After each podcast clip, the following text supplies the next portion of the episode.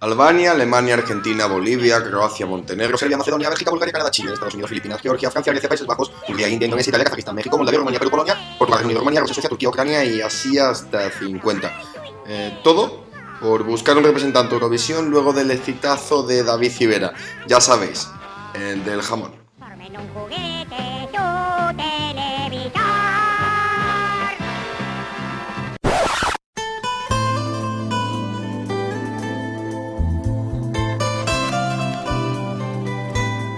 Año 2001. Televisión Española, después de volver a la senda de las preselecciones con Eurocanción, se había dado cuenta que esto de las preselecciones era un buen foco de audiencia, y de la mano de Yes Music y Endemol, un 22 de octubre echaba a andar un formato distinto, en el que cantantes de toda la geografía de España lucharían única y exclusivamente por ir a Tallinn, a defender a su televisión pública en el Festival de la Eurovisión. Comenzaba así Operación Triunfo.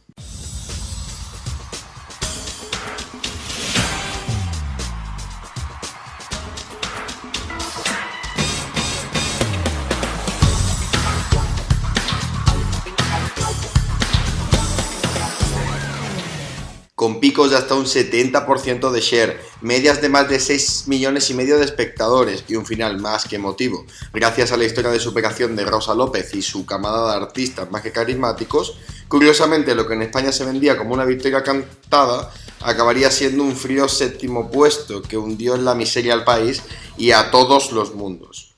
Y ella quería ganar por vosotros y no ha sido así, pero es cojonudo, Rosa, lo que has hecho, ¿vale? Es cojonudo, ¿sí?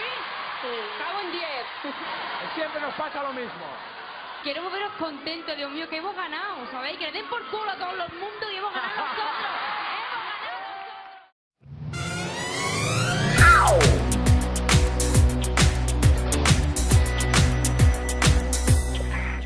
OT no estaba teniendo solo éxito en España, sino que su hermano británico, el Star Academy, también estaba yendo como un tiro. Sin embargo, ambas productoras tenían claro que lo de Eurovisión no les iba del todo bien, así que qué mejor idea que montar su competencia. De esta forma, nacería Eurobest, algo así como una Eurovisión de triunfitos, la que llegaría en marzo del 2003 al Festival de Cannes, y la que terminó generando gresca con Televisión Española, una TVE que estaba muy apegada a la UER y que no quería líos con esto de Eurovisión.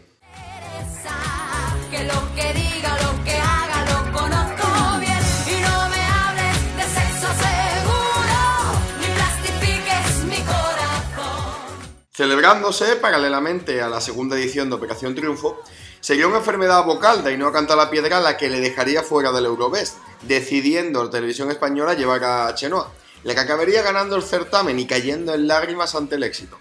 Estamos en tiempos muy anteriores a todo esto de... No Las es cuestión mismas. del festival. Yo ¿Eh? creo que el festival está muy bien como oportunidad y tal. Yo creo que son otras cosas. Hmm. Mm, Que no tienen que ver con la música. En mi caso, hablando por mí. Ajá. Pues es por eso Si fuese en Ámsterdam y estas movidas. Y bueno, también a esto de... Y bueno, esto de ir a Europa a cantar eh, hacía ilusión.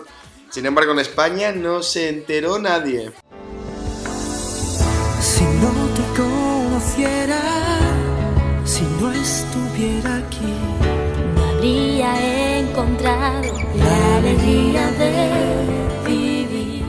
Y es que Televisión Española no quería problemas y se negó en rotundo a emitir este formato.